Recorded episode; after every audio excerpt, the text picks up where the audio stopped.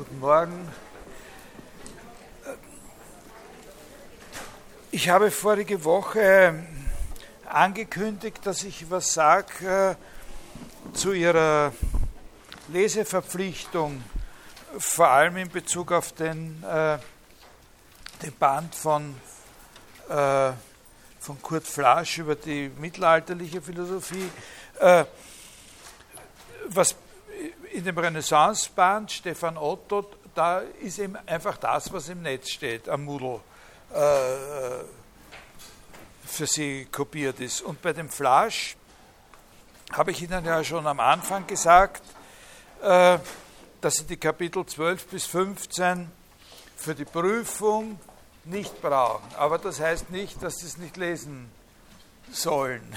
Und äh, von den von den anderen, äh, was Sie wirklich auf jeden Fall ganz lesen sollen, das sind die Sachen äh, über Augustinus, über den Boetius, über den Scotus Eriugena, über den wir heute noch ein kleines bisschen was, äh, was sagen werden, nachtragen werden, über Anselm, über den wir heute reden, über Abelard, Thomas von Aquin, äh, und das Kapitel eventuell 11.1, 11.1 noch, das ist auch noch äh, eine wichtigere Sache, die, was heißt die verurteilten Thesen von 1277. Also das betrifft einen Themenbereich, wo wir noch nicht sind jetzt in der, in der Vorlesung. Aber es gibt ganz bestimmt bei der schriftlichen Prüfung auch eine oder zwei Fragen, die etwas betreffen, was hier nicht besprochen wird worden ist in der Vorlesung, wo Sie sich das Wissen selber erarbeitet haben müssen, eventuell zu Augustinus, zu dem wir ja mehr oder weniger gar nichts hier gesagt haben, oder zu Thomas von Aquin, zu dem ich nicht sehr viel sagen werde. Also diese Kapitel Augustinus, Poetius, Eriugena, Anselm, Abelard, Thomas, das ist etwas, das sollten Sie schon wirklich mit Aufmerksamkeit lesen, sich durchdenken und, äh, und äh, äh, eventuell auch bei einem Tutorium dann mal äh, äh, thematisieren.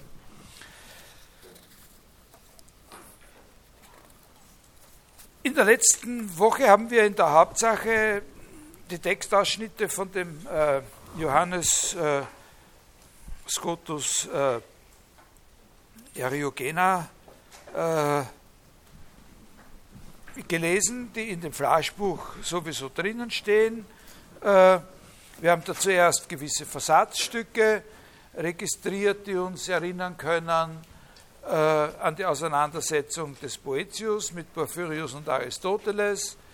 Äh, teilweise haben wir da einen Sachgehalt sozusagen drinnen auch gefunden, teilweise haben wir da nur einfach die Wortähnlichkeiten äh, gefunden, aber das sind doch Indizien, dass er das gekannt hat oder was heißt Indizien, das sind Beweise, dass er äh, da in einer bestimmten Tradition sich ausgekannt hat, mit der wir uns auch schon beschäftigt haben. Wir haben aber auch in der Argumentation selbst Anklänge gefunden, äh, also die Bewahrung einer wirklichen Argumentationsfigur, wenn sie auch etwas verschoben ist. Also diese Sache mit den Namen Gottes, das ist eine, eine Diskussion, die in der sozusagen das nominalistische äh, Denken eine Rolle spielt. Äh, negative Theologie heißt das dann, also diese Affinität, das soll man erkennen können zwischen dem, was eine nominalistische Grundhaltung ist, die sagt, die Allgemeinbegriffe äh, bezeichnen eben nicht auch noch irgendwelche Entitäten zusätzlich zu den einzelnen Dingen dazu und diesen Einstellungen, die für die negative Theologie charakteristisch sind, dass die Wörter, die wir haben, um bestimmte wesentliche Eigenschaften Gottes zu bezeichnen, eben nicht unbedingt äh, schon äh, das treffen können, uns nicht unbedingt äh, oder nicht verlässlich sind, insofern sie uns äh, sagen, was das in Gott selber wirklich bedeutet.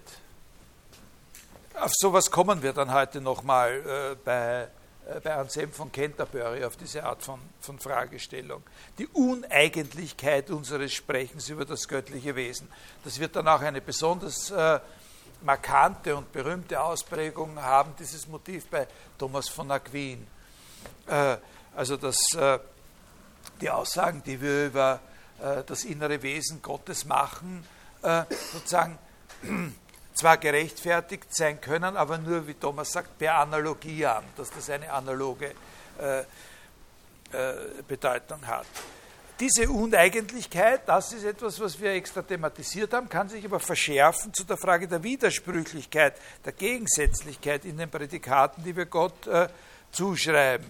Und da habe ich Sie darauf aufmerksam gemacht, das ist ein, ein, ein interessanter Punkt, dass es da eine Verlagerung der Ebenen gibt, die sehr charakteristisch ist, dass gewisse Begriffe oder Konstellationen, die zuerst in einer Sache diskutiert werden, wie die Frage der Gegensätzlichkeit, dann hinaus wandern aus der Sache selber in eine Bestimmung der Form des Redens über die Sache. Äh, also dass zum Beispiel äh, Gegensätzlichkeit ursprünglich bei Aristoteles ein ganz entscheidender naturphilosophischer äh, Begriff ist, weil es ohne Gegensatz, also ohne den Übergang zwischen einander ausschließenden Zuständen, so etwas wie Bewegung oder Veränderung äh, gar nicht geben kann. Es gehört zu den natürlichen Dingen dazu, dass sie in Gegensätze eingespannt sind, dass es von so und so warm zu um so und so viel kühler werden kann, aber nicht zugleich kühler und wärmer sein kann. Also immer nur in einem Zustand ist, der auch andere Zustände ausschließt, die ebenso gut Zustände desselben Dinges sein können. Äh, dass es so etwas aber in Gott nicht geben kann. In Gott kann es keine Gegensätze geben, weil er immer in einem Zustand der Vollkommenheit ist und es nichts Positives gibt, das er ausschließen kann. Daher werden die inhaltlichen Gegensätze der Physik hier sozusagen zu einer unaufhebbaren Gegensätzlichkeit in der Rede selbst. Unsere Rede selbst liefert uns sozusagen einer Gegensätzlichkeit aus, die in dem, worüber wir reden, gar keine, äh, gar keine Entsprechung haben kann. Äh, und da habe ich Ihnen gesagt, gibt es zwei verschiedene Weisen oder haben wir zwei verschiedene Weisen gesehen, wie man darauf reagieren kann.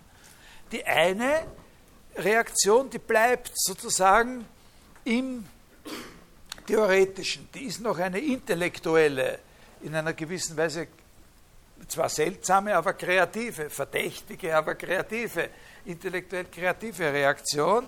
Das ist der Schachzug zu sagen, in allem dem, was wir da als Gegensätzlichkeiten äh, sehen müssen, warm und kalt sind immer äh, Gegensätze oder so, äh, und das kann in Gott nicht sein, aber was in Gott sein kann, ist sozusagen eine Superqualität, die, die, die über dem ist. Er ist über äh,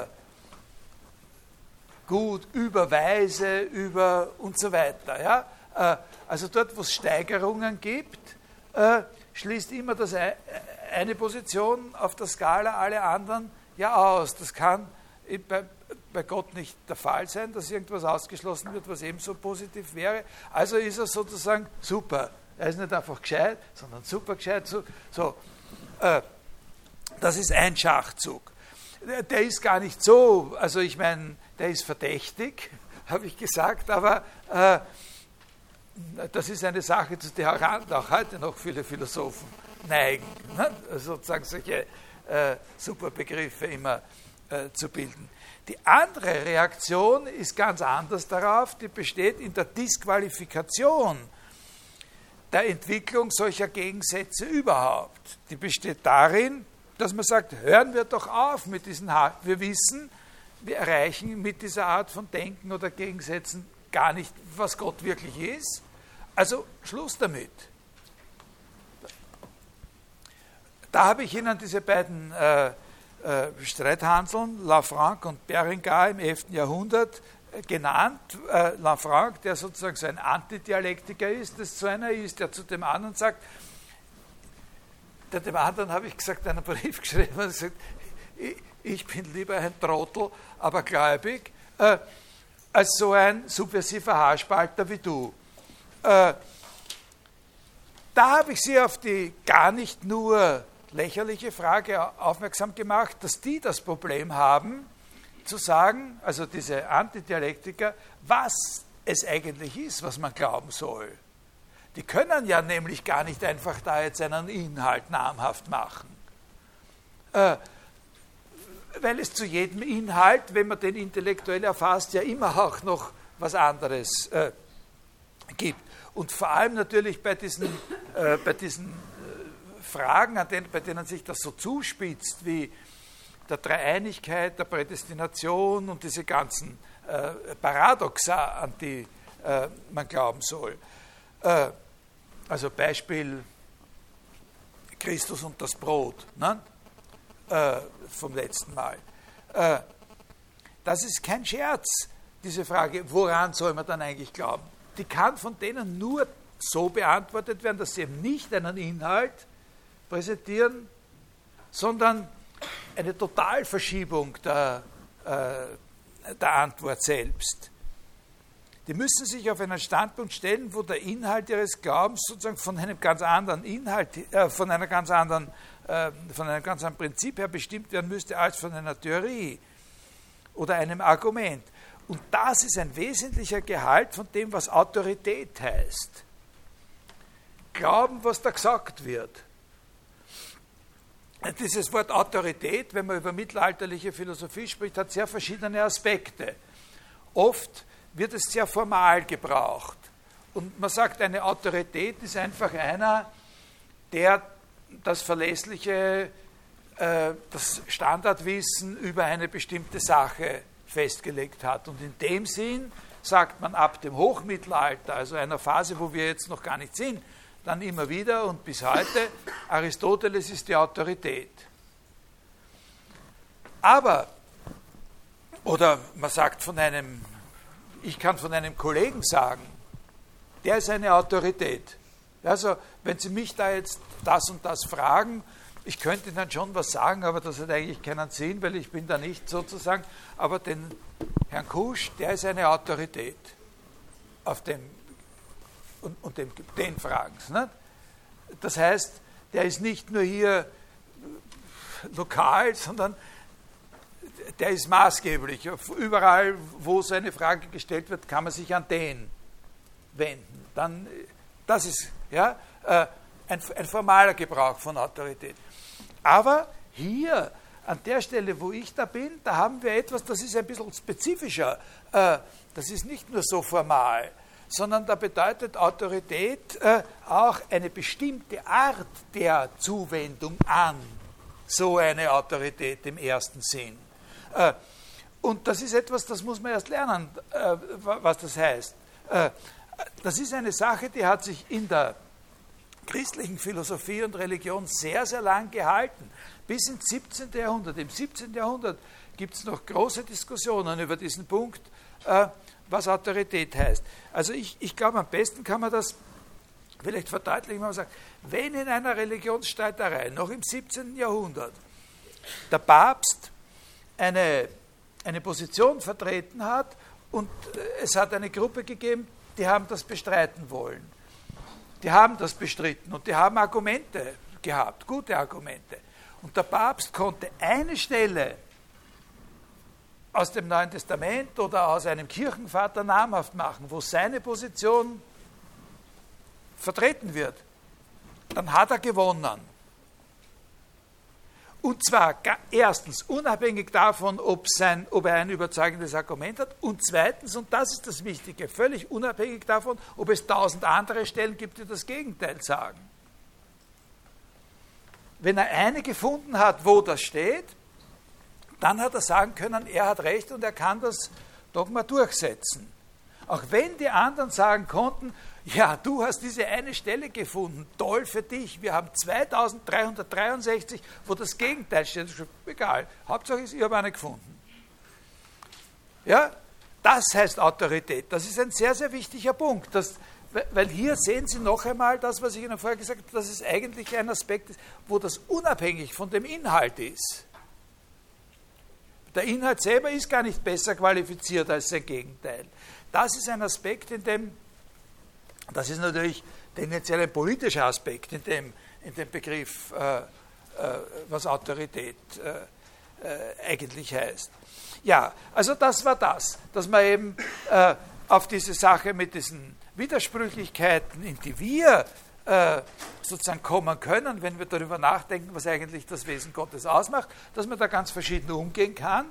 Ich lese Ihnen noch eine sehr charakteristische Stelle heute aus, im, aus dem Anselm vor, dann hoffentlich geht sich das aus. Und, äh, und äh, dass man da so reagieren kann, dass man zu dieser Maßnahme, man kann natürlich noch auf so und so viele andere Arten darauf reagieren. Das sind nur zwei Extreme. Aber dass man eben sagt, äh, aha, wir erfinden da sozusagen so eine Überqualität dazu. Äh, und äh, die andere Art ist, dass man sagt, na, also wenn das so ist, dann hören wir überhaupt auf damit. Dann hören wir auf, über diese Sachen nachzudenken. Es hat keinen Sinn, darüber nachzudenken. Das ist ja so ein Punkt, wo, wo dann, na gut, na, komme ich eh noch dazu. Äh, es ist eine kleine Sache, bin ich Ihnen schuldig geblieben von diesem Schotten, der aus Irland kommt, von dem Scotus Eriogena, habe ich gesagt. Da gibt es dann noch eine Stelle in dem Kapitel äh, über die Frage, was ist ein Mensch, äh, wo er nicht nur äh, sozusagen in einer tendenziell sozusagen so diese Nominalismusfragen äh, behandelt, sondern wo er das eigentlich ausdrücklich macht. Da gibt's ein, und an dieser, an dieser Stelle ist dann noch was anderes interessant. Äh, da, äh, das ist auf Seite 192 in unserem Buch. Eine Frage, wie sollte eine körperliche Gestalt, zum Beispiel die eines Tieres oder einer Pflanze, von ein und derselben Natur mit dem Begriff dieses Gegenstandes sein, der ja in einer unkörperlichen Natur zustande kommt. Wie könnte die Gestalt einer gewissen. Ja, also was, das, was ist das für eine Frage? Das ist die Frage, jetzt anders formuliert, anders als rhetorische Frage formuliert. Eigentlich gibt es doch nichts, was einem Apfel weniger ähnlich ist als der Begriff Apfel. äh, was ist dann eigentlich die Basis dafür, dass wir glauben, dass wir ausgerechnet mit dem Begriff Apfel uns viel besser auf wirkliche Äpfel beziehen können als mit irgendeiner anderen äh, Vorstellung oder Sache oder einem anderen Zeichen? Äh, also das ist sozusagen das Thema des Nominalismus eigentlich. Ne? Äh, was hat der Begriff Apfel sozusagen mit dem, mit dem wirklichen Apfel äh, zu tun? mit einem einzelnen wirklichen Apfel. Und dann, ich habe Ihnen ja empfohlen, lesen Sie das selber, diese Passage, die dann da beginnt, dann kriegt, gibt er dieser Frage eine sehr, sehr eigentümliche und hochinteressante Wendung in eine Richtung, die wir bisher überhaupt nie in Betracht gezogen haben. Nämlich, er sagt, er setzt da fort, nicht? er sagt, da, wie kann äh, dieses Ding da, die körperliche Gestalt, mit dem Begriff übereinstimmen, der doch völlig unkörperlich ist. Und dann sagt er, wie könnte die Gestalt einer gewissen Wissenschaft einerseits und ihr Begriff andererseits von einer und derselben Natur sein? Suchen Sie die Stelle noch? 192 unten. Da steht links oben steht auch Johannes Eriugena. Jetzt haben sie es. Gut. Äh, da, äh, das Besondere hier ist, äh, dass er jetzt diese Frage, also zuerst schaut das ja harmlos aus. Er, er, er verlagert die Frage, die er gerade gehabt hat, von dem Gegensatz zwischen einem Begriff und einer individuellen, konkreten Sache auf den Gegensatz zwischen einem Begriff und einer geistigen Sache, einem abstrakten Gegenstand. Äh, also Apfel und Begriff des Apfels. Und jetzt sagt er natürlich, müssten wir doch auch analog die Frage stellen können, eine Wissenschaft als abstrakter Gegenstand und Begriff dieser Wissenschaft. und da entwickelt sich eine, äh, da entwickelt sich etwas ganz was, äh, da kommt was ganz was Wichtiges äh, äh, heraus, nämlich, dass wie ist es möglich, den Unterschied zwischen Begriff und Gegenstand sozusagen unabhängig zu machen von dem Unterschied zwischen konkreten sinnlich wahrnehmbaren Gegenstand und Begriff. Also sozusagen, da kommt heraus der Gedanke, was ist eigentlich ein abstrakter Gegenstand? Ja? Äh, kann man einen abstrakten Gegenstand, und das ist die Frage, die dann, sehr energisch diskutiert wird, kann man einen abstrakten Gegenstand unterscheiden von der Art und Weise, wie er konzipiert wird? Ja? Können wir, wenn wir im Geist einen Gegenstand bilden, der echt nur im Geist existiert, da müssen Sie, das ist eine wirklich sehr, sehr wichtige Sache jetzt, auch für den weiteren Gang meiner Vorlesung. Wenn wir im Geist einen Gegenstand konzipieren, wie machen wir dann den Unterschied zwischen unserer Konzeptionsstrategie, zwischen unserer Aktivität des Konzipierens selbst und diesem Gegenstand, den wir da haben? Was ist der Unterschied zwischen einer genauen Beschreibung dessen, wie wir da jetzt denken, und dem Gegenstand, den wir denken. Kann man das, den können wir ja nicht präsentieren extra. Ne? Wie wird dieser Unterschied gemacht? Und, und das entfalten die da in einer Apparetik. Ich gehe das mit Ihnen nicht durch. Ich habe mir das auch selber nicht so, so angeschaut, dass ich da jetzt nach. Ich habe auch gar nicht nachgeschaut, ob die da zu einer Lösung kommen, die da diskutieren. Aber das Interessante ist, wie sie diskutieren. Also der eine sagt, da kommt folgende, die gehen das so an. Der sagt da, äh, sind das jetzt überhaupt zwei Sachen von verschiedener Natur? Und wenn wir sagen, was ist dann das Wertvollere? Sind die Dinge selber von höherer Natur als ihre eigenen Begriffe? Und das wird natürlich besonders dramatisch, wenn beide sozusagen mentaler oder geistiger Natur sind. Naja, sagt er, ich möchte sagen, dass die sichtbaren Gestalten von höherer Natur sind als ihre Begriffe eigentlich. Und wir haben das ja stillschweigend, wir haben dieses Problem nie adressiert bis jetzt in der Vorlesung. Aber stillschweigend, glaube ich, haben sie so wie ich eigentlich immer gedacht, naja, dieses Nominalismusproblem, das hat schon im Hintergrund so eine Wert, äh, äh, eine Wertdimension, dass man sagt, naja, so der richtige Apfel, der einzelne richtige Apfel, das ist schon mehr wert als, äh, als äh, der Begriff des Apfels. Ne? Steckt ein bisschen mehr drin, zum Beispiel kann man reinbeißen und so. Und man zahlt auch was dafür. Ja, ganz primitiv. Äh, also es gibt billigere und teurere und manchmal kriegt man auch einen geschenkt, aber im Prinzip kosten es was. Die Äpfel. Während für den Begriff Apfel zahlen sie nichts. Extra. Es gibt bestimmte Begriffe, philosophische Begriffe, wenn Sie die kennenlernen wollen, müssen Sie Studiengebühren zahlen oder nicht oder sowas. Ja? Äh, die können es nicht sozusagen Geschenke. Obwohl es viele Philosophen gibt, die sagen, ah, die haben sie sowieso in sich mit dem natürlichen Licht und so weiter. Äh, äh, aber im Prinzip ist das sozusagen die Sache, dass man immer denkt, naja, eigentlich ist das das Echtere. Also ein richtiger Apfel ist schon was Echteres. Nicht? So, äh, oder also ein richtiger Ferrari, das ist was anderes, wenn man den zum Geburtstag kriegt, als wenn man nur den Begriff serviert kriegt. Ne? Äh, aber, sagt er, würde ich auch, würde ich eben meinen, wenn nicht der heilige Augustinus im neunten Buche De Trinitate eine andere Ansicht vortrüge. Äh, wenn wir sagen, äh, also wenn wir, sagt er, durch den leiblichen Sinn die Körper kennenlernen, so steht in unserem Geist ein Abbild derselben, und die Körper selber sind ja nicht in unserem Geist, wenn wir sie denken, sondern nur ihre Bilder. Aber die Vorstellung eines Körpers im Geist ist etwas Höheres.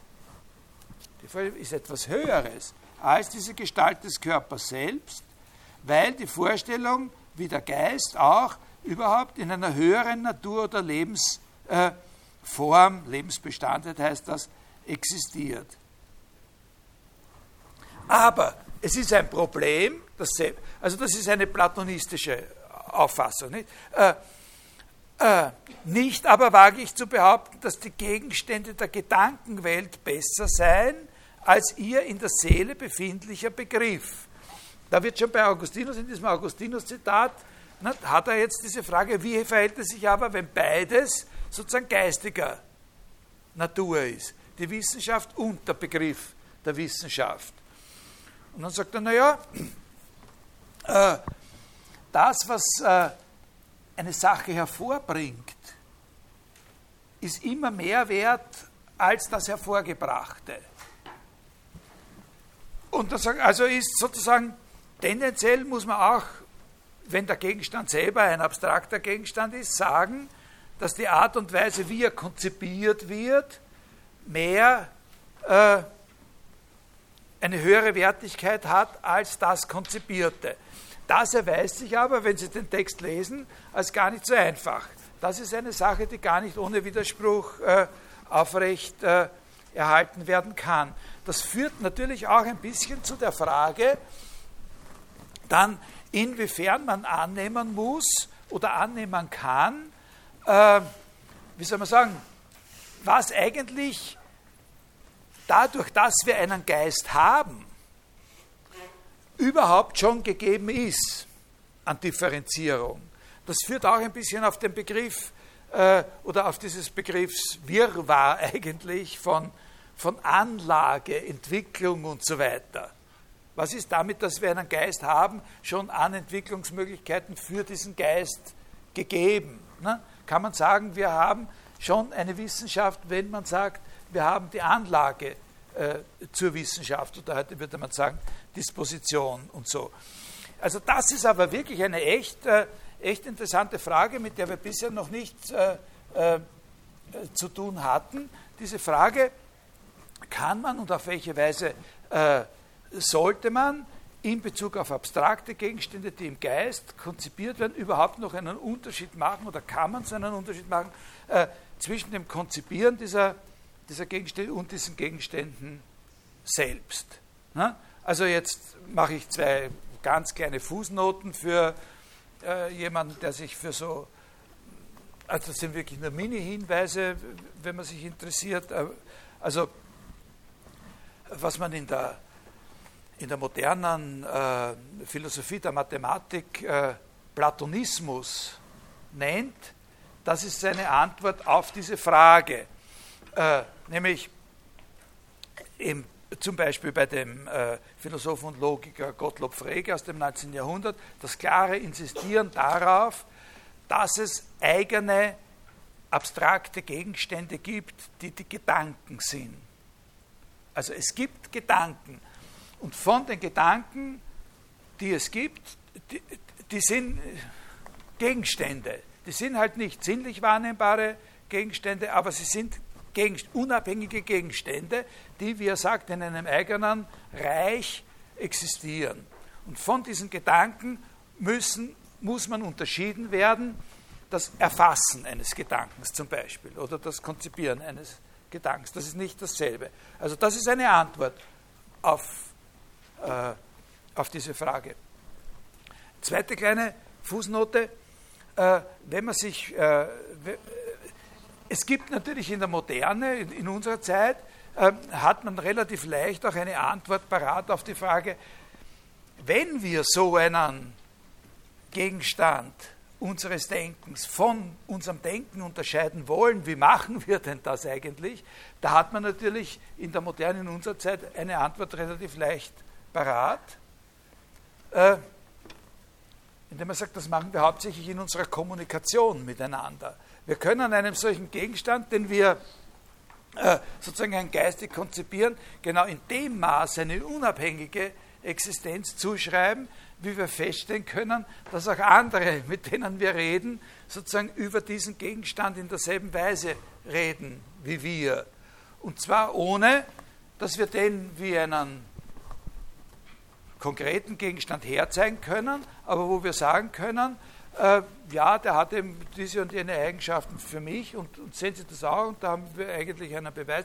Also hauptsächlich solche Gegenstände, die da ideal dafür geeignet sind für dieses Argument, sind mathematische Gegenstände, nicht? also Zahlen oder andere mathematische äh, oder auch insbesondere geometrische Gegenstände. Dann stellen Sie sich einen vollkommenen Kreis vor und jetzt stellen Sie sich vor, was weiß ich, zwei Durchmesser und so und dann machen Sie da noch irgendwo eine Tangente und, und, und so. Dann, dann können wir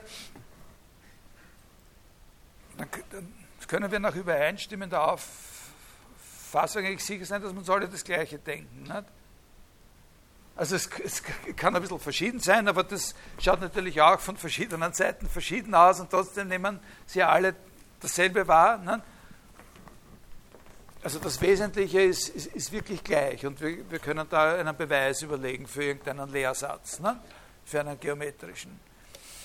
Okay, also das war das. Das ist ein sehr interessanter Punkt, nicht? dass diese ganze Frage eine Eigendynamik kriegt oder zusätzliche Facetten kriegt, äh, wenn der Gegenstand selber auch ein, äh, ein abstrakter Gegenstand ist, im, im Geist existiert eine sehr, sehr wichtige Sache, wie Sie gleich sehen werden, wenn wir zu Anselm von Canterbury kommen. Das machen wir. Also wir sprechen jetzt zunächst als, als unsere nächsten zwei großen Heroes. Nicht? Also äh, das sind wirkliche große Gestalten. Äh, Habe ich schon letztes Mal gesagt, Anselm von Canterbury, der äh, ist in äh, Norditalien äh, geboren und hat von äh, 1033 bis 1109 äh, gelebt, also kann man sagen 11. Äh, Jahrhundert richtig gehend. Und Abelard, ein Franzose, äh, in Nantes geboren, das ist so eine Generation später, der ist 1079 geboren und 1142 gestorben. Also das ist schon ein typischer Philosoph des frühen 12. Jahrhunderts. 12. Jahrhundert ist für uns eine wichtige, ein, ein, ein wichtiger Begriff, weil da gibt es einen großen Unterschied zwischen, oder das ist eine sehr dynamische Phase in, in, äh, in unserem Zeitraum. Also wir reden zuerst über Anselm. Anselm war ein Schüler und er war auch an zwei Orten der Amtsnachfolger. Zweimal war er auch der Amtsnachfolger von diesem schon einmal erwähnten Lanfranc. Der war auch Bischof von Canterbury. Äh, äh, und das Werk des Anselm ist, muss man auch sehen und bewerten vor dem Hintergrund dieser Auseinandersetzung eben um das Verhältnis von Rationalität und Glauben, Auseinandersetzung zwischen Dialektikern und Antidialektikern. Er war aber, er hat eine ganz andere Position gehabt als dieser Lafranc. Das ist sehr, sehr wichtig. Er hat nicht die Position von dem gehabt, äh, der da für den Glauben und gegen die Haarspalterei argumentiert hat. Äh, wofür der besonders berühmt ist, der Anselm, und was ihn sozusagen zu einem quasi heute lebenden Philosophen macht, hauptsächlich für die meisten, das ist gar nicht ganz gerechtfertigt, äh, weil, die anderen Aspekte auch sehr, sehr wichtig sind, aber was ihn eben so lebendig macht, das ist ein bestimmter einzelner Gedanke, der auf ihn zurückgehende Gottesbeweis. Ein bestimmter Beweis für die Existenz Gottes, der lange Zeit, also er hat ihm keinen Namen gegeben, er hat ihm diesen Beweis äh, sozusagen geführt. Ich lese Ihnen das auch vor, aus dem, das können Sie auch selber lesen, in dem Flasch dann. Äh, lange Zeit ist der, hat er dann, der hat dann einen Namen bekommen und ist lange Zeit genannt worden, der a priorische Gottesbeweis.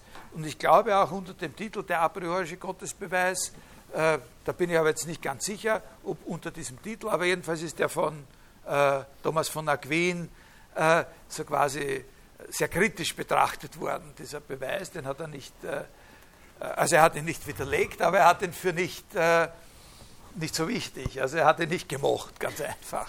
Äh, aber seit Kant hat er einen anderen Namen. Kant hat diesen Beweis also der, der, spielt eine sehr, sehr große Rolle bei Descartes, bei Spinoza, in der ganzen äh, klassisch-modernen Philosophie. Und Kant hat dem Beweis dann einen neuen Namen verpasst, den er auch heute noch hat, unter dem er heute figuriert, der sogenannte ontologische Gottesbeweis.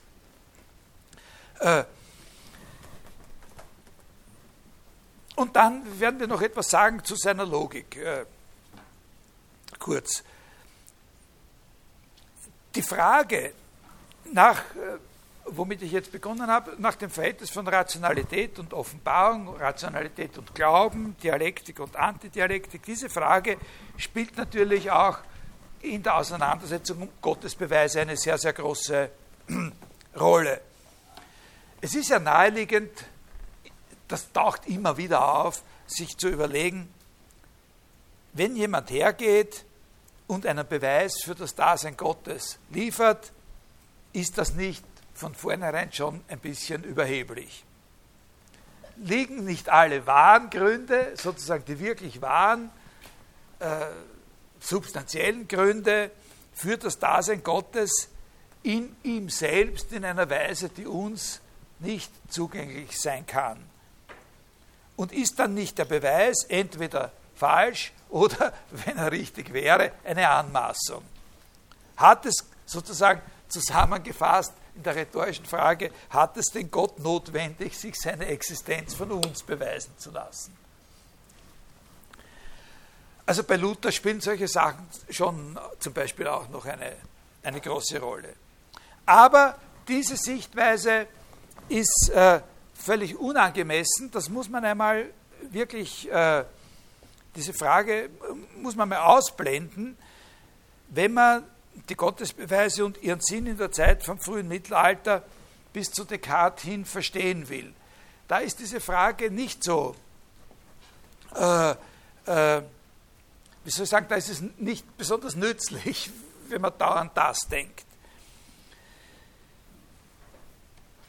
Weil vieles, äh, was es da zu entdecken gibt an Ansätzen für Gottesbeweise, zum Beispiel schon bei diesem Alcuin, äh, der karolingischen Zeit äh, Ansätze gibt für Gottesbeweise, wo der Witz dieser Beweise überhaupt nicht darin besteht oder wo der Witz nicht der ist, dass der glaubt, das braucht man, um die Existenz Gottes sicherzustellen.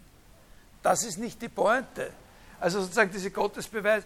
Äh, also, weiß ich, zum Beispiel bei diesem Alcuin, da gibt es so, so eine Überlegung, die würde man heute als formal gesehen, würde man die als teleologischen Gottesbeweis oder sowas äh, äh, betrachten.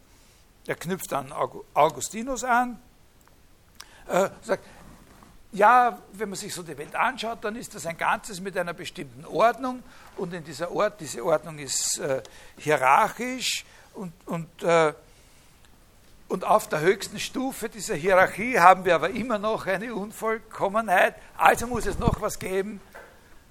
Über der höchsten Stufe, die wir erfassen können, muss es noch was anderes geben, was wir nicht erfassen können. Und das ist das ganz Vollkommene. Das kann es nicht nicht geben und das ist eben Gott. Äh, aber da fehlt jede Spur der Überlegung, dass man das brauchen könnte, um zum Glauben zu finden. Ja, also dass es das wäre, die so eine Überlegung sein könnte, die überhaupt erst sicherstellt, dass es ihn gibt, im Zweifel, ob es Gott gibt, dass so eine Überlegung dann äh, diesen Zweifel beheben könnte. Äh, äh, also da ist, da taucht, da müssen Sie diesen Gedanken ausblenden, weil der, das taucht gar nicht auf, diese, äh, diese Möglichkeit. So ein Gedanke wird äh, aus einem anderen Grund entwickelt. Äh, dass wir an Gott glauben, beruht darauf, dass er sich uns geoffenbart hat. Was immer das heißen mag, aber das ist was anderes. Und auch umgekehrt, und das ist sehr wichtig, besser greifbar vielleicht für Sie. Wenn man sich jemand vorstellt, der quasi der perfekte Heide ist, der perfekte Ungläubige, der keine, keinen Bezug zur Offenbarung hat. Also sagen wir zum Beispiel, weil er das Pech gehabt hat, dass er tausend Jahre zu früh gelebt hat. Äh, Und von diesem jemand nehmen wir nun an, er würde auf so einen Gedanken verfallen, wie den mit der zunehmenden Vollkommenheit. Und also auf so ein vollkommenes Wesen schließen. Und von mir aus nehmen wir sogar an, der würde auf den, völlig zufällig auf den Gedanken kommen, dieses Wesen Gott zu nennen, Theos oder sowas. Dann wäre eben noch immer nicht klar, ob er die Existenz des geoffenbarten Gottes bewiesen hat.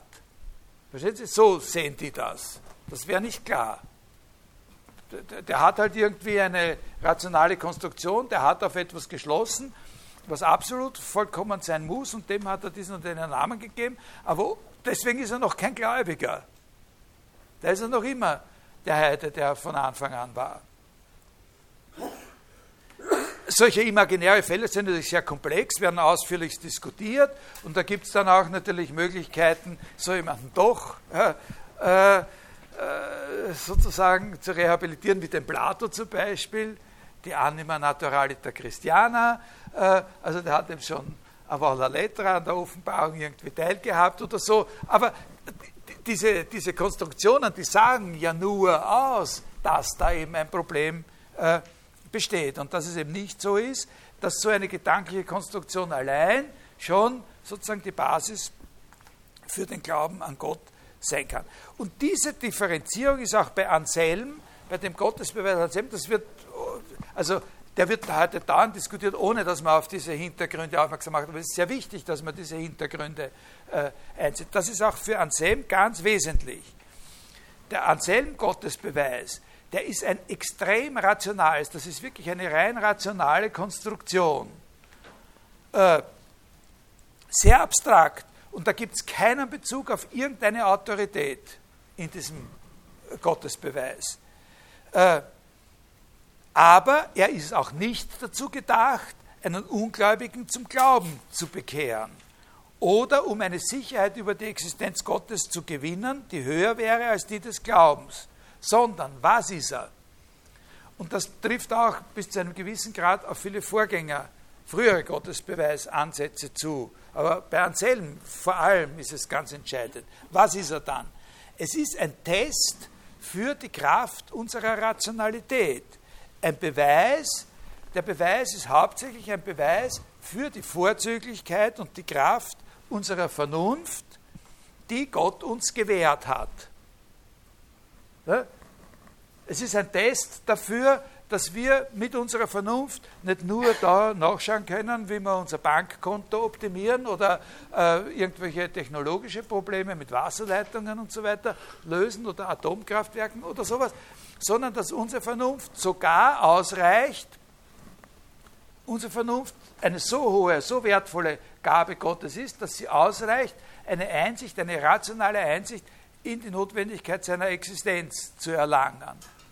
Ja? Verstehen Sie das?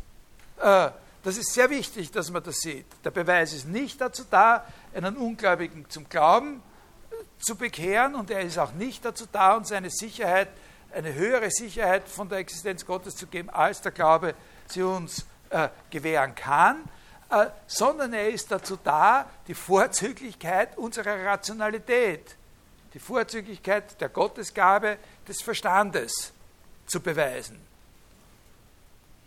Das heißt, dass man die Dinge nicht so sehen kann, wie sie in dieser Auseinandersetzung eine Generation vorher zwischen Lafranc und Berengar, gesehen worden sind. Der ist auf einer anderen Stufe, der Anselm. So kann man das nicht sehen, äh, dass da auf der einen Seite die, die sozusagen frechen, anmaßenden Menschen stehen mit ihrer Menschenvernunft und auf der anderen Seite der gütige, große Gott, äh, der sich ihnen geoffenbart hat und der jetzt möglicherweise beleidigt ist, dass sie mit ihren beschränkten Mitteln sozusagen versuchen zu begreifen, wie groß er eigentlich war. So wie man ja manchmal auch in der normalen Kommunikation äh, sagt, na, ich will eigentlich gar nicht, dass sie sich dafür bedanken, weil das können sie eh nie. so, ne? wenn, wenn man jemanden ein Almosen verpasst und, und sozusagen und, und, und, der bedankt sich dann, sagt, meine Güte ist ja viel größer als Sie in Ihrer Dankbarkeit je. Ne? Äh, äh, ein Äquivalent schaffen können. So, so, so. Aber so darf man es eben nicht sehen. Sondern man muss verstehen, dass die Vernunft, das ist sein Background ist, dass die Vernunft, dieses Denken selbst eine Gabe Gottes ist, etwas, das in Übereinstimmung mit seinem Wesen und mit seinem Willen funktioniert, wenn man es nicht missbräuchlich verwendet. Also das ist sehr wichtig, dass man das mal äh, als Hintergrund äh, hat für die Sache. Jetzt lese ich Ihnen den, das einfach vor, so wie das da in dem Flash steht und vielleicht tun wir da so ein bisschen äh, äh ein bisschen äh, kommentieren.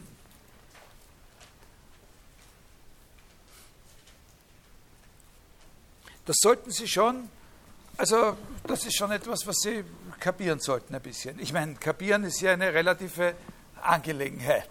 Ja, also ich, ich, glaube nicht, dass man sagen kann, äh, hundertprozentig sicher, äh, das haut hin oder das haut nicht hin. Da lässt sich heute noch äh, drüber streiten. Also kapieren heißt ungefähr die Struktur dieses Gedankens, wo sind die wesentlichen Gelenke in der Überlegung, ja, zu erkennen. Also es beginnt schon dort äh, mit der Aussage, auf die ich Sie gerade, äh, in der Dimension, auf die ich Sie gerade aufmerksam gemacht habe. Also Herr, der du die Glaubenseinsicht gibst. Die ist schon. Ja? Da steht ja, die Einsicht hat er schon. Ne? Verleihe mir dass ich, soweit du es nützlich, als nützlich betrachtest, einsehe, dass du bist, wie wir glauben. Und das bist, was wir glauben. Also ich glaube. Ja? Und jetzt bitte ich dich, verleih mir die Einsicht, erlaube mir sozusagen den Test zu bestehen. Äh, dass ich auch einsehe, verleih, verleih mir die Einsicht, lass es mich auch als Einsicht. Ja? Lass mich schauen, ob ich es auch verstehen kann. Und zwar glauben wir, und jetzt ist der erste inhaltliche Punkt, und zwar, was ist das, was wir glauben? Und zwar glauben wir, dass du etwas bist, über das hinaus nichts Größeres gedacht werden kann. Also Sie sollten auch wissen, wie das auf Lateinisch heißt, it quo maius cogitari non potest. Ja? Ja, das, worüber hinaus nichts Größeres gedacht werden kann. Na, und ist es jetzt so, dass es so etwas nicht gibt, nur deswegen, weil der Tor, der Ungläubige, der Inzipiens, in seinem Herzen gesprochen hat, es ist kein Gott? Soll es das deswegen nicht geben? Soll es dich deswegen nicht geben, nur weil da welche sind, die sagen, es gibt keinen Gott? Schauen wir mal nach. Konfrontieren wir uns mit so einem, ja, der da sagt, es gibt keinen Gott. Also da müssen Sie wirklich auf jede, jede kleine Sache aufpassen. Wir sagen, was ist das, was wir glauben, dass du bist? It quo maius cogitari non potest. Also das, worüber hinaus nichts Größeres gedacht werden kann. Jetzt, da sagen wir, das bist du, Gott. Jetzt, wir wissen, da gibt es welche, die sagen, es gibt keinen Gott. Jetzt schauen wir uns einmal so einen an. Nehmen wir uns einmal so einen her, der, der das sagt. Und jetzt sagen wir ihm, jetzt legen wir ihm unsere Phrase vor, was wir glauben, dass du bist. Das, worüber hinaus nichts Größeres gedacht werden kann. Und wir sagen zu dem Toren, zu dem Heiden, stell dir mal, was sagst du dazu? Oder? Sowas. Das, worüber hinaus nichts Größeres gedacht werden kann.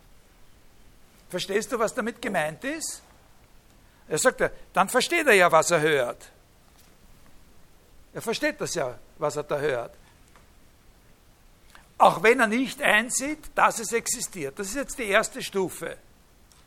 Wir hauen ihm diese, diesen Ausdruck hin, das, worüber hinaus nichts Größeres gedacht werden kann. Wir lassen uns von ihm bestätigen, dass er verstanden hat, was wir da meinen. Also weiß ich, das, worüber hinaus nichts Größeres gedacht werden kann, und jetzt zieh davon irgendwas ab. Von mir aus mein rotes Buch. Wir, ne? Dann ist es weniger. Jetzt gibt es wieder dazu, dann hast du wieder das, was du davor gedacht hast. Und er sagt, ja, ja, okay, ich verstehe. Und dann sagt dann Sam, also, dann hat er das jetzt in seinem Verstand. Er hat das jetzt konzipiert. Ja? Das, worüber hinaus nichts Größeres gedacht werden kann. Mehr haben wir noch nicht. Er sagt da, auch wenn er nicht einsieht, dass es existiert. Und das ist aber jetzt das, was wir ihm jetzt beweisen werden. Dass wenn er das im Verstand hat, dass er dann auch zugeben muss, dass es auch wirklich existiert, außerhalb seines Verstandes. Das haut natürlich nicht bei allen Sachen hin, das haut nur bei dieser einen Sache hin, über die hinaus nichts Größeres gedacht werden kann. Warum? Ja, folgen Sie mir noch? Also Sie müssen diese Stufen. Das Wichtige ist, dass man genau sieht, was kommt nach was. Denn wenn zwar na, weil, sagt er noch einmal dazwischen, es ist ja, zunächst einmal müssen wir doch sagen, es ist doch im Großen und Ganzen und im Allgemeinen und auch sicher so, dass es ein Unterschied ist, ob eine Sache nur im Verstand ist und es ist etwas anderes, einzusehen, dass das auch wirklich existiert.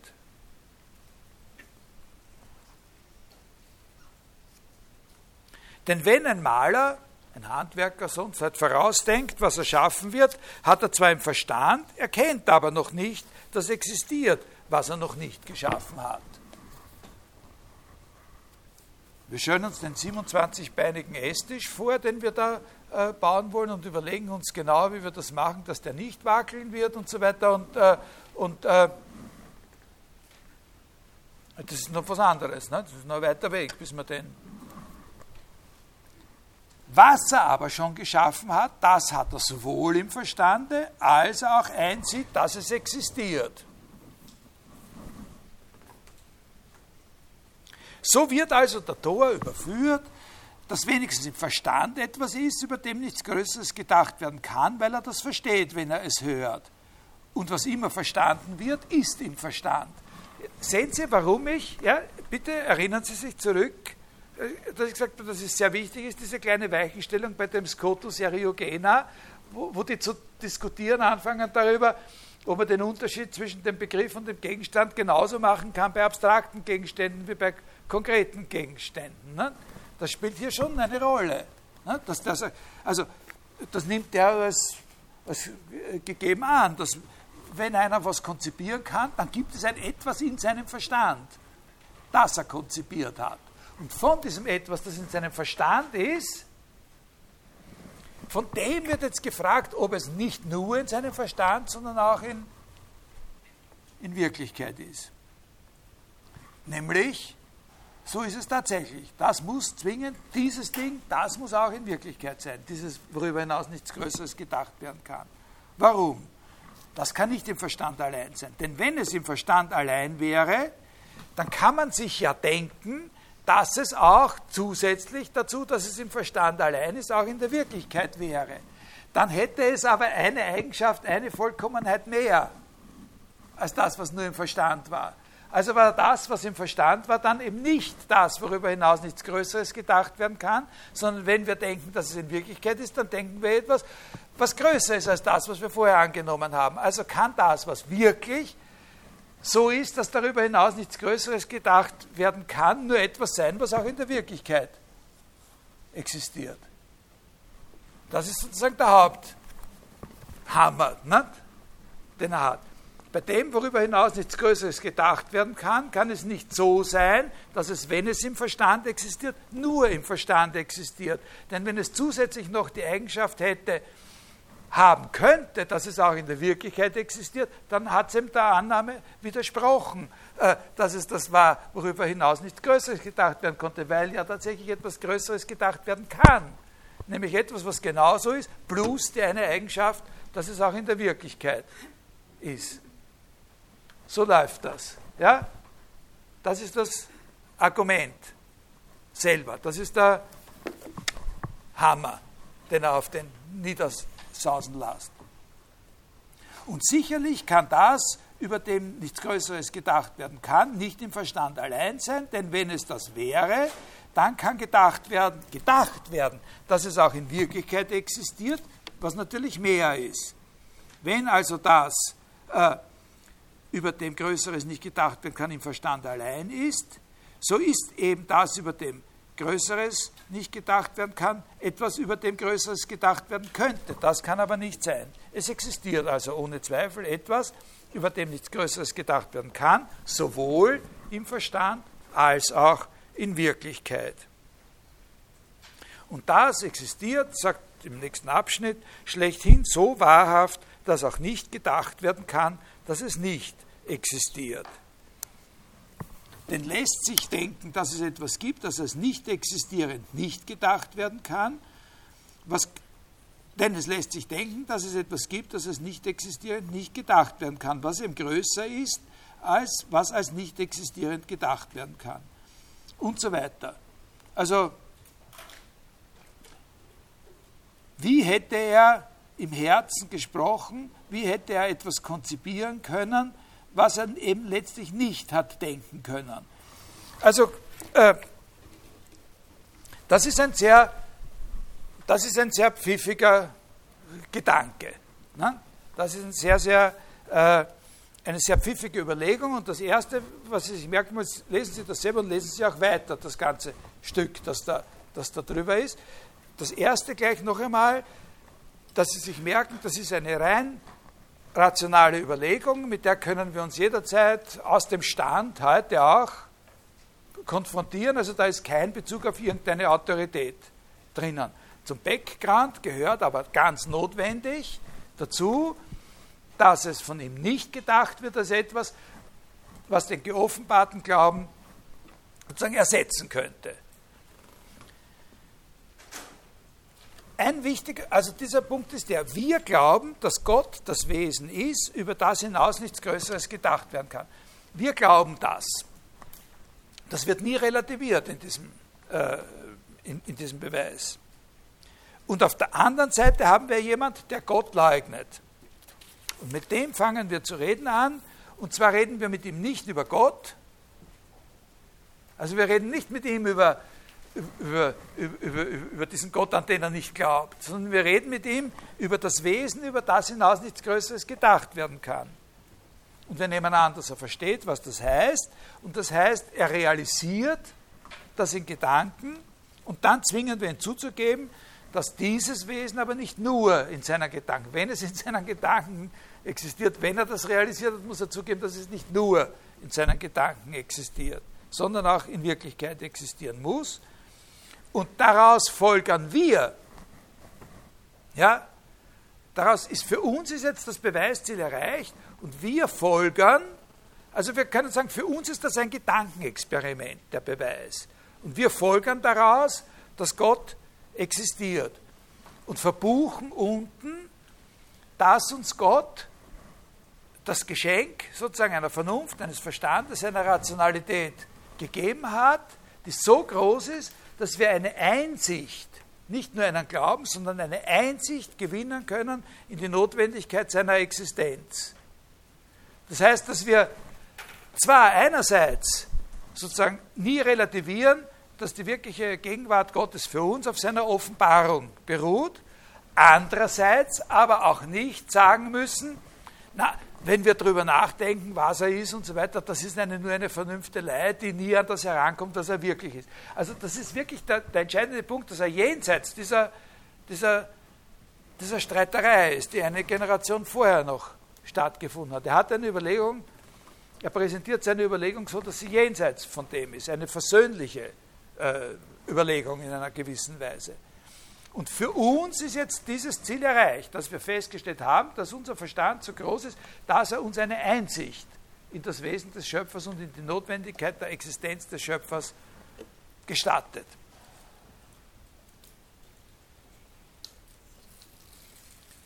Aber es ist keine Rede davon, überhaupt keine Rede davon, dass wir den anderen, den wir da in diesem Gedankenexperiment vorgeführt haben, diesen sogenannten Toren, den Insipiens, dass wir den bekehrt hätten. Den haben wir nicht bekehrt. Wir haben von ihm erzwungen, dass er zugibt, dass das Wesen existiert, das unser Gott ist. Sehr wichtig. Wir haben ihn gezwungen, zuzugeben, dass jenes Wesen existiert, das für uns Gott ist. Aber er ist nicht ein Bekehrter deswegen. Seine Bekehrung wäre eine andere Sache. Also das Wort, äh, ein, ein Schlagwort, das Sie sich merken müssen, das ist vielleicht auch eine mögliche Prüfungsfrage. Erklären Sie, was das bedeutet. Fides querens intellectum. Die Einsicht ist das Ziel des Glaubens. Vom Glauben aus wollen wir auch Einsicht gewinnen. Nur vom Glauben aus kann man zu der Einsicht kommen. Aber die Einsicht selber ist eine rationale Konstruktion. Das ist ein Prinzip, ein augustinisches Prinzip. Fides querens intellectum. Glauben ist die Leiter für das Verstehen. Das Verstehen ist die Belohnung für den Glauben.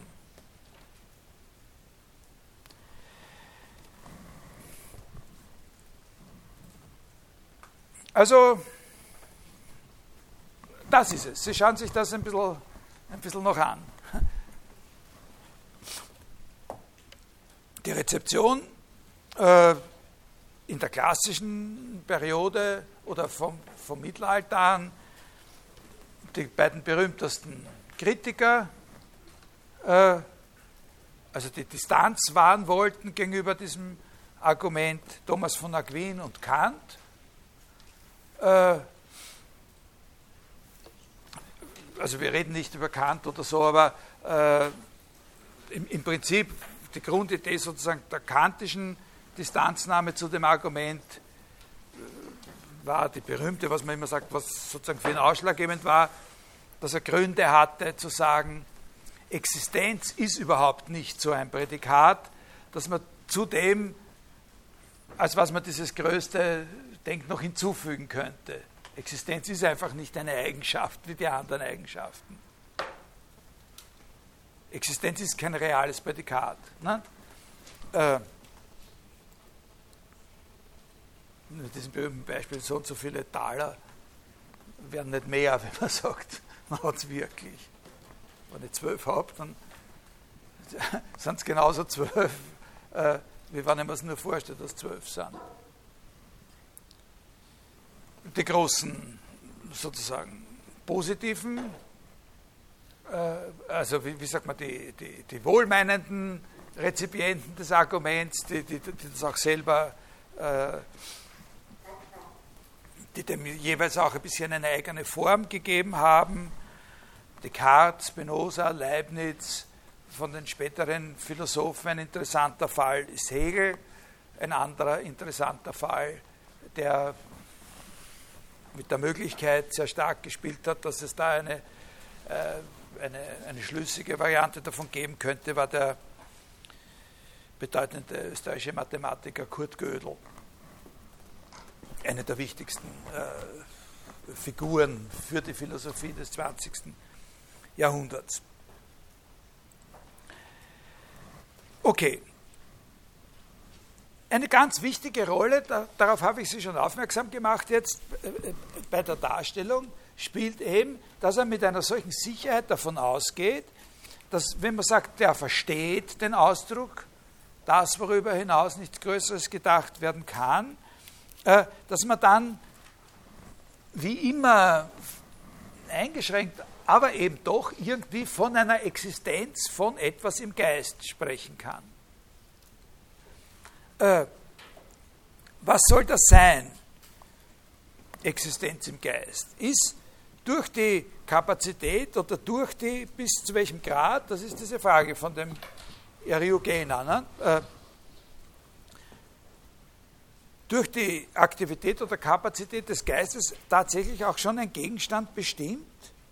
Wenn ich so und so denke, wenn ich meinen Geist in diesen und jenen Zustand bringe, entspricht dem dann irgendein noch so abstraktes Etwas?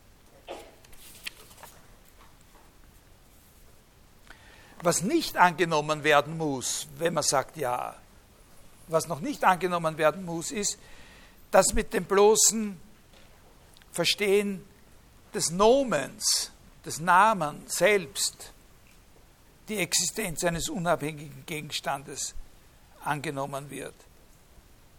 Aber so eben so eines quasi Gegenstandes im Geist. Also man muss nicht unbedingt annehmen, so wie Frege, dass es da noch ein drittes Reich zu dem unseres Denkens, unseres aktuellen Denkens, zweitens der wirklichen, konkreten Gegenstände und dann eben diese Welt der Gedanken noch gibt, sondern die können, die Frage ist, existiert das als Quasi-Gegenstand in unserem Denken selbst? Ja, das ist also, äh, worauf greifen wir zu, wenn wir uns auf so, wenn wir uns über so einen abstrakten Gegenstand unterhalten. Also Sie stellen sich einen, diesen Kreis vor und dann stellen Sie sich einen Kreis vor mit einem doppelt so großen Durchmesser, doppelt so langen Durchmesser. Und jetzt haben Sie die beiden nebeneinander vor sich, so quasi. Äh, haben Sie das alle? Und jetzt längst den ersten, den kleineren in den größeren Reihen, sodass das zwei konzentrische Kreise sind und so. Machen Sie das alle? So. So. Worauf greifen wir dazu? Ja, also ist das ein Zugriff auf etwas unabhäng völlig Unabhängiges, so wie wenn ich zu Ihnen sage, sehen Sie alle das gelbe Buch? Dann, dann greifen Sie sozusagen mit den Sinnen alle auf dasselbe Objekt zu. Und, und greifen wir in dem Sinn auch auf Objekte zu? Oder sagen wir nur, äh, wir machen alle das Gleiche, wenn wir diese zwei konzentrischen Kreise da, äh, äh, da bilden? Und das ist nur eine Façon de parler, dass wir sagen, aha, da sind jetzt diese zwei, die sehe ich jetzt von mir oder so. Ja? Das ist ein gewisser Unterschied. Da kann man sagen, Gegenstand, quasi Gegenstand oder so. Äh, also, äh, worauf ich Sie aufmerksam machen möchte, ist das natürlich auch, was das heißt, Existenz im Geist. Wir, dass das natürlich schon eine prekäre Sache ist. Das verlangt schon nach einer gewissen äh, Klärung.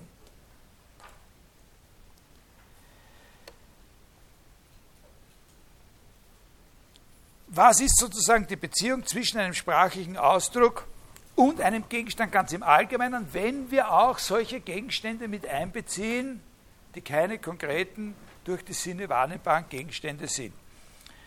Jetzt äh, mache ich einen kleinen Sprung und lese Ihnen was vor äh, aus einem anderen Text von Anselm, was ein Beitrag zu dieser Frage ist, aber ein kleines bisschen sozusagen indirekt mal. Das, also der Text, aus dem, in dem der Gottesbeweis steht, der heißt Proslogion. Und jetzt äh, lese ich Ihnen was vor aus einem anderen Text, der heißt Monologion. Äh, und äh, das ist eine, eine Überlegung da, 18. beginnt mit dem 18. Kapitel dieses Monologions. Äh, über die Frage, mit der wir schon jetzt ganz gut vertraut sind, äh, was jetzt sozusagen die wesentlichen Eigenschaften, Attribute Gottes sind und worauf es beruht, dass wir glauben, wir kennen die. Äh, und da werden solche Aporien diskutiert, so wie wir das äh, bei dem Scotus Eriogena am Anfang gesehen haben mit der Bewegung. Kann, es, kann er bewegt sein oder kann er nicht bewegt sein und so. Äh, mit diesen Gegensätzen. Also die Frage zum Beispiel oder die Behauptung, dass diese göttliche Substanz ohne Anfang und ohne Ende ist. Äh, dass sie an kein, äh, zum Beispiel kommt, das ist auch ganz wichtig, da gibt es zwei kleine Abschnitte hintereinander, von denen heißt einer, dass sie an jedem Ort und zu jeder Zeit ist. Und der nächste Abschnitt heißt, dass sie an keinem Ort und zu keiner Zeit ist. Da sehen Sie genau, da werden jeweils dafür die Argumente entfaltet und entwickelt. Da sehen Sie genau wieder dieses Herausarbeiten dessen, dass wenn wir darüber nachdenken, was er eigentlich ist, wir immer in diese Widersprüche kommen. Ne? Genauso viele Argumente haben, er ist immer und überall und genauso viele Argumente dann haben wir, er kann ja nicht in der Zeit sein, weil es dann eine Zeit vor ihm geben müsste, in der er ist und so weiter und so weiter. Äh, er kommt auch äh, relativ ausführlich, Frage, ja? Monologion. Bitte? Anselm von Canterbury, ja. Äh, und da kommt er dann auch auf diese Frage, die wir dort schon gesehen haben, äh, mit dem, äh, die wir bei diesem äh, Fredikisius von Tours, wenn Sie sich erinnern, äh, diese Frage, was, was, was, heißt, was bedeutet das Wort nichts? Vor allem im Zusammenhang mit dem Dogma von der Schöpfung aus dem Nichts. Ne? Äh, also da lese ich Ihnen das jetzt dann äh, nur ganz kurz, Kurzfassung, eben nur was da mit diesem Nichts zu tun hat. Das Problem dabei ist ja, dass man dann sagen wir, aha, äh, also war doch vorher schon was da, nicht? Vorher schon, nämlich das Nichts. Ne? Äh, und der, das ist eine sehr interessante Stelle bei, äh, bei Cusanus. Äh, also sagt er, also schaut so aus, als hätte es eine Phase gegeben, wo das Nichts da war, aber Gott oder die Schöpfung noch nicht. Also mit Gott oder die Schöpfung, das ist ein bisschen ungenau. Äh, da steckt wieder dieses Problem der Selbstschöpfung Gottes ne? äh, äh, drinnen. Und, und, und, und wenn das Nichts äh, sein wird, äh, dann wird die göttliche Wesenheit nicht sein. Wieso hat sie also nicht aus dem Nichts angefangen und wieso wird sie nicht zum Nichts gelangen, wenn sie noch nicht war, als das Nichts schon war und nicht mehr sein wird, wenn das Nichts noch immer sein wird. Und, und dann sagt er, das ist seine Reaktion, das ist sozusagen die verblasste Variante von diesem Streit zwischen den Dialektikern und den Antidialektikern, dass er dann sagt, äh, quid ergo molita est tanta moles argumentorum sit am facile de molitor nihilium äh, molimina eorum. Also warum haben wir denn diese enorme, diesen enormen Aufwand an Beweisen und, und, und Überlegungen überhaupt geführt, wenn es nur das Nichts braucht, damit das alles zum Einsturz äh, gebracht wird. Wenn nämlich aufgestellt wird, das Höchste sein Folge dem vorausgehenden Nichts und weiche dem nachfolgenden, so wird doch alles, was wir als wahre Notwendigkeit schon erkannt haben, durch dieses nichtige Nichts wieder zurückgebaut.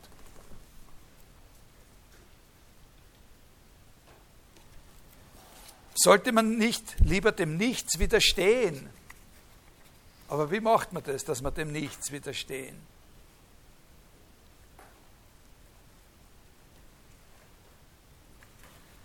Und dann kommt ein, ein, ein tolles Ding, ein, eine tolle Überlegung, die von höchster Bedeutung für diese ganze Universalienproblematik ist und die man natürlich immer fassen kann, aber wo es eben wichtig ist, dass jemand sie so klar und deutlich und ganz, ganz knapp und lakonisch und präzise präsentieren kann. Denn einen doppelten Sinn enthält eine Aussage, wenn man sagt, dass nichts vor der höchsten Wesenheit war. Der eine Sinn, das eine, was man da meinen kann, ist, dass bevor die höchste Wesenheit war, eine Zeit gewesen sei, da nichts war. Ihre andere Bedeutung aber ist, dass vor der höchsten Wesenheit nicht irgendetwas war. Wie wenn ich sage, nichts hat mich fliegen gelehrt, zum Beispiel wenn ich ein Rabe bin oder so Nichts hat mich fliegen gelehrt. Dass das entweder so auslege, dass das Nichts selber mein Lehrer war, und das wird ein Blödsinn sein. Oder dass es nichts gibt, was dasjenige war, was mich fliegen gelehrt hat.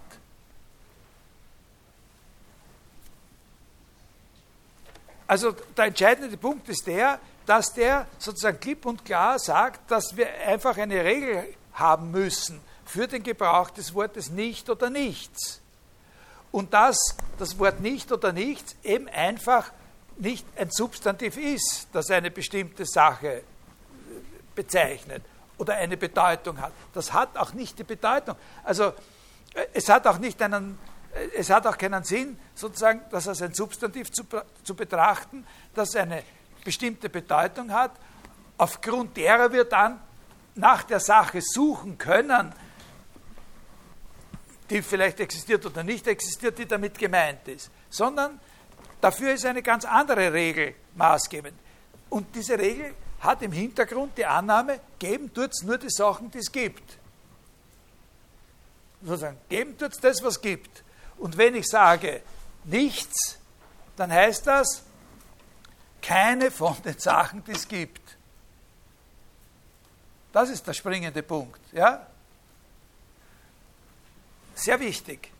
Also, da, da, es wird hier diskutiert, also da, da, wird ein Fall, das, natürlich ist das ein sehr spezieller Fall, äh, von einem Wort diskutiert und gefragt, auf welche Art und Weise soll man mit diesem Wort eine Bedeutung verbinden. Und die Antwort lautet, du bist auf jeden Fall auf der falschen Spur, wenn du glaubst, dass die Suche nach der Bedeutung dieses Wortes die Suche nach irgendeiner Art, wenn auch noch so abstrakten Gegenstand ist. Dieses Wort funktioniert so nicht. Ja? Es gibt nicht nur den Gegenstand nicht, sondern die Bedeutung des Wortes selber ist schon von einer ganz anderen Art, als dass es einen Sinn hätte, nach so einem Gegenstand überhaupt zu suchen. Sondern das Wort sondern geben tut es nur die Sachen, die es gibt, sowieso gibt. Und in Bezug auf die Sachen, die es sowieso gibt, heißt nichts, keine von denen.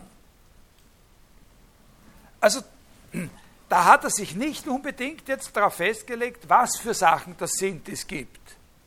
Das ist sozusagen auch wieder, das ist auch eine nominalistische Position bis zu einem, das hat einen Anklang an den Nominalismus. Aber es ist kein Commitment, keine äh, Verpflichtung darauf zu sagen, welche Dinge das sind. Also das lässt zum Beispiel auch schon durchaus offen, diese Position, dass es zwar das Nichts natürlich ein Blödsinn ist, sich überhaupt zu fragen, ob es das Nichts gibt, aber abstrakte Gegenstände sind hier nicht ausgeschlossen. Also wie das Wesen, über das hinaus nichts Größeres gedacht werden kann. Ja, haben Sie das? Das ist sehr wichtig. Das, das ist eine absolut moderne, das können Sie fast wörtlich in einem der bedeutendsten Aufsätze für die sprachanalytische Philosophie des 20. Jahrhunderts, in dem Aufsatz über das Kennzeichnen und Denoting von Bertrand Russell äh, finden, ganz am Anfang, äh, wo er erklärt, äh, was das Wort nichts bedeutet. Das ist fast wortidentisch schon. Nichts heißt nur von allem, was es überhaupt gibt, keines.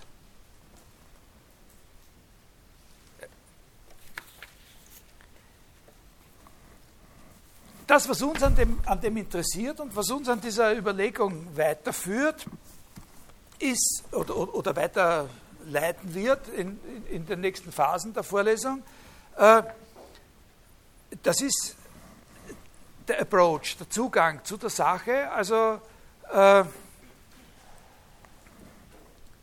die Unterscheidung, die hier, die ich Ihnen vor allem auch dabei herausgearbeitet habe, zwischen dem Wort, der Bedeutung, die das Wort hat, und der Sache,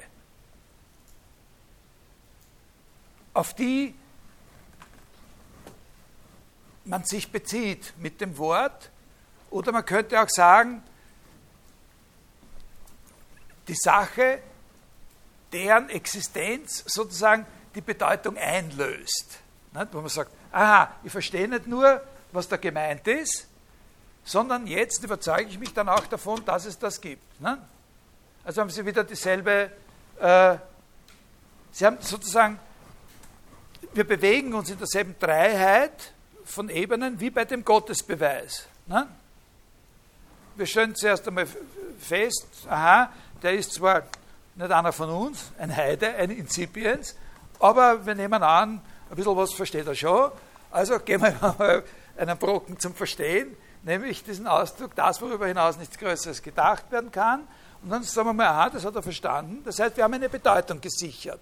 Und jetzt schauen wir anhand dieser gesicherten Bedeutung nach, ob bei dieser besonderen Sache, bei dieser Bedeutung, wir nicht ihn auch dazu zwingen können, zu sagen, dass das existiert. Das ist die dritte Angelegenheit. Ne? Also wir haben das Wort, wir haben die Bedeutung, des Wortes, wo wir sicherstellen können, aha, und dann haben wir darüber hinaus immer noch die Frage, gibt es auch so etwas? Also da hat es eine Zeit lang diesen blöden Schmäh gegeben mit der, wie heißt das, eierlegende Wollmilchsau oder sowas. Da hat immer jeder verstanden, was gemeint ist, da versteht man die Bedeutung und jeder ist davon überzeugt, dass es das nicht gibt. Ne? Ja? Ist das Nichts dann nicht praktisch das, worüber hinaus nichts Größeres gedacht werden kann? Warum? Wie kommen Sie auf die Idee? Nein, nein, nein, nein, nein, nein, nein, nein.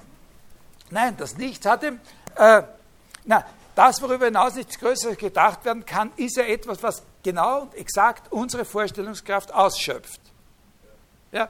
Und das, äh, äh, und, und, das Nichts nicht. Das Nichts ist ja, das Nichts, der, der wichtige Punkt hier ist, dass er ja sagt, bei dem Nichts können wir eben nicht auf so einen, auf seine Existenz im Geist bauen. Äh, vielleicht habe ich Ihnen das jetzt nicht klar genug gesagt, aber im, ich habe Ihnen gesagt, im Gottesbeweis wird damit, dass der sagt, ich habe verstanden, was du sagst, da wird ihm unterstellt, dass es sozusagen eine Quasi-Existenz im Geist gibt für dieses Wesen. Ja? Und genau das ist eben bei dem Nichts nicht der Fall. Das Nichts hat nicht eine Quasi-Existenz im Geist, sondern Nichts funktioniert anders. Da finden wir nicht so eine Bedeutung, von der wir sagen können, das ist ein Objekt in unserem Geist, sondern nichts, das Wort nichts funktioniert nur so, äh, dass es heißt, von allem keins. Wenn er sagt, er versteht, was es heißt, id quo maius cogitare non potest, dann, hat, dann unterstellen wir ihm hier, und, und, und, und der widerspricht uns nicht, wird da angenommen, eine so quasi quasi Existenz im Geist. Und die Frage ist, gibt es das auch unabhängig vom Geist? Aber mit dem Nichts haben wir nicht eine Quasi-Existenz vom Geist. Da haben wir nur den, wie soll man sagen, ein missglückter Salto. so quasi ein Versuch, einen Sprung zu machen. Aber wir haben keinen Sprung zusammengebracht. Das hat keine Bedeutung. Verstehen Sie? Ja? Also es, das ist ganz was anderes.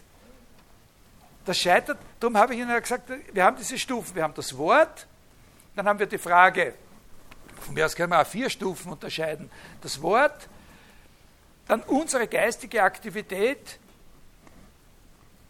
die dem Wort entspricht, so quasi, das, das Konzipieren dessen.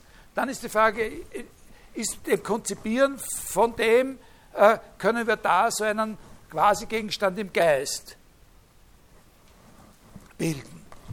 Und dann ist die Frage, äh, existiert das auch? Und, äh, und der Gottesbeweis, der operiert genau an der Schwelle zwischen dem Vorletzten und dem Letzten. Aber so weit kommen wir mit dem Nichts gar nicht. So weit kommen wir mit dem Nichts. Mit dem Nichts scheitern wir schon zwischen zwei und drei.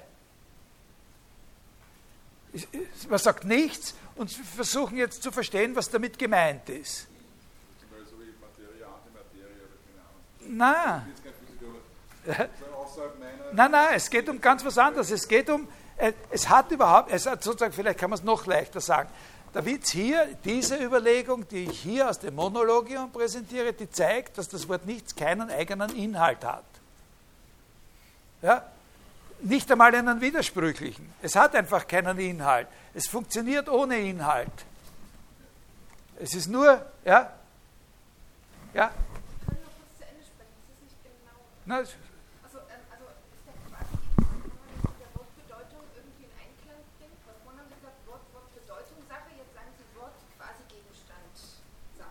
Das kommt eben genau darauf an. Äh, natürlich, das sind, äh, diese Fragen kann man auch sehr subtil machen, aber es ist nicht schlecht, wenn man, also es gibt nicht auf alles sozusagen so Antworten, so ist das, so ist das, man kann das so sehen und so sehen. Hier kommt es einfach darauf an, was Sie unter Bedeutung verstehen wollen. Ja? Also, äh, es gibt eine, eine Sichtweise, äh, die sagt, wir haben ein Wort und dann, dann gibt es noch was anderes immer wenn es ein Wort gibt, gibt es noch ein paar andere Sachen.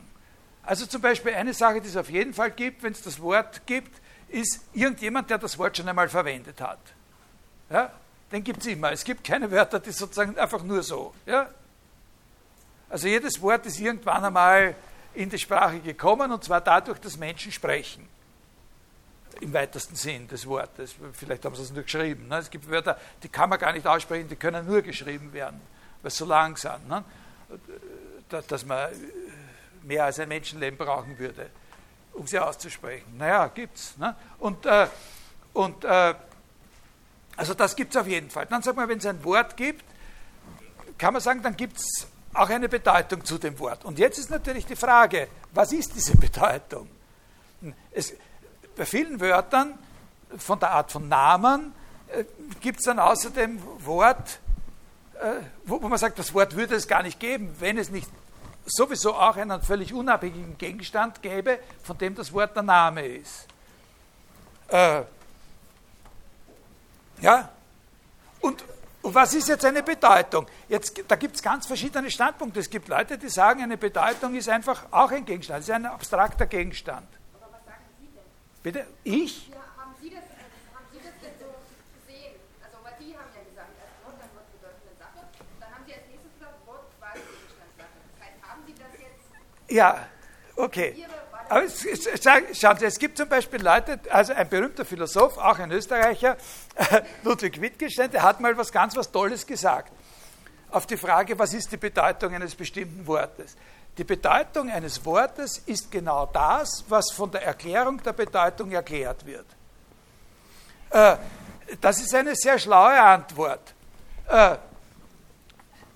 Das ist eine Antwort darauf, wie unser Zugang zu Bedeutungen ist. Nämlich unser Zugang zu Bedeutungen ist das Erklären der Bedeutungen und nicht das Greifen in ein Kastel in einem sozusagen Reich abstrakter Identitäten, da ziehen wir sie raus. Immer wenn ich das Wort, äh, wenn ich das Wort, äh, äh, was weiß ich, äh, äh, rechtwinkliges Dreieck höre, dann greife ich in ein Kastel mit abstrakten Gegenständen und ziehe das abstrakte, imaginäre rechtwinklige Dreieck raus und schaue es an. Nein, das mache ich nicht. Ne? Äh, sondern was die Bedeutung von rechtwinkliges Dreieck ist, das ist genau das, was von der Erklärung der Bedeutung erklärt wird. Das ist eine Referenz darauf, dass unser Zugang zu Bedeutungen die Aktivität des Miteinanderredens ist, die so lange geht, bis wir sagen, ja, ich habe es verstanden. Ne, die Bedeutung ist das, was man versteht, wenn man die Bedeutung versteht, könnte man auch sagen. Aber es gibt als Gegensatz natürlich die, die sagen, nein, nein, eine Bedeutung hat schon eine Unabhängigkeit von der Aktivität. Und das ist, da trifft das zusammen ein bisschen, wenn ich sage, quasi Gegenstand. Ja? Quasi Gegenstand. Bitte?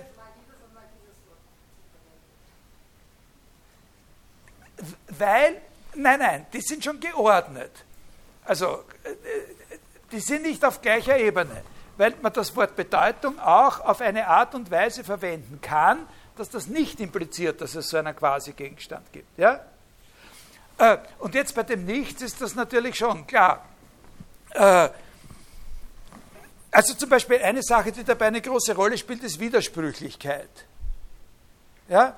Äh, Also äh, das spielt in der Philosophie des 19. Jahrhunderts dann auch eine große Rolle, aber, äh, aber in, der, in der mittelalterlichen Philosophie spielt das auch eine gewisse Rolle.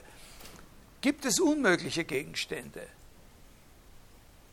Da- Das ist eine interessante Frage. Ne? Was ist ein viereckiger Kreis?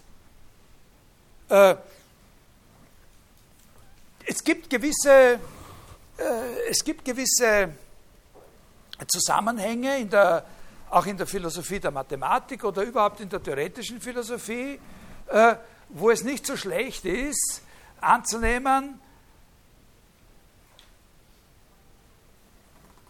Also wo man, nach, wo man zum Beispiel nach etwas sucht, wenn man, wenn man nach etwas sucht, das, es gibt Zusammenhänge, wo man nach etwas sucht, mit gewissen Gründen nach etwas sucht, was es auf keinen Fall geben kann.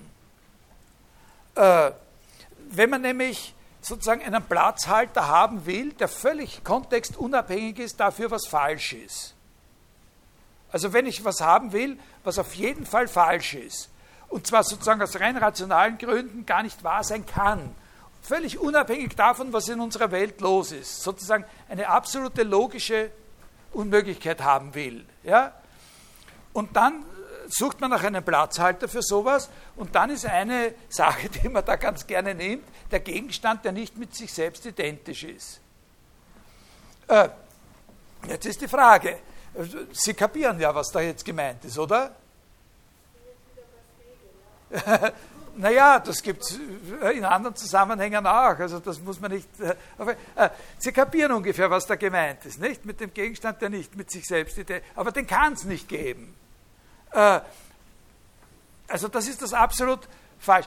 Was sollen wir jetzt sagen? Eigentlich ist das kein Gegenstand. Also das ist so eine. Äh, es, es ist nicht wichtig, dass wir uns jetzt auf irgendwas Bestimmtes festlegen, aber die Diskussion ist sehr, sehr gut und sehr nützlich für meinen Aufbau der Vorlesung. Ich bin jetzt zwar dadurch ein bisschen in Verzug geraten, aber nicht sehr viel, weil das nächste, nächste was wir besprechen werden, das ist etwas sehr, sehr Wichtiges, das bei Abelard vor allem, äh, das, das sind Theorien, die sich genau damit befassen. Die Existenz welcher Art von Gegenständen kann mit einem einzigen gegebenen Wort sozusagen verbunden werden oder mitgedacht werden. Welche und wie viele und welche Arten von Gegenständen können als Beziehungsobjekte für ein beliebiges hingelegtes Wort äh, sozusagen überhaupt äh, in Frage kommen. Das sind Theorien, die von dieser Überlegung mit dem Nichts, da bei dem äh, bei dem Anselm äh, sozusagen angestoßen sind, wo man sich vorstellen kann, die sind davon angestoßen, die sind aber viel, viel systematischer, viel raffinierter. Und da werden wir das erste Mal eine Theorie kennenlernen, die wirklich eine eigene Theorie der mittelalterlichen Philosophie ist, die auch einen eigenen Namen hat. Was wir bis jetzt kennengelernt haben, sind ja Auseinandersetzungen und Entwicklungen, die die alle aus dieser Traditionslinie von dem Aristoteles, Porphyrius, Boetius herkommen.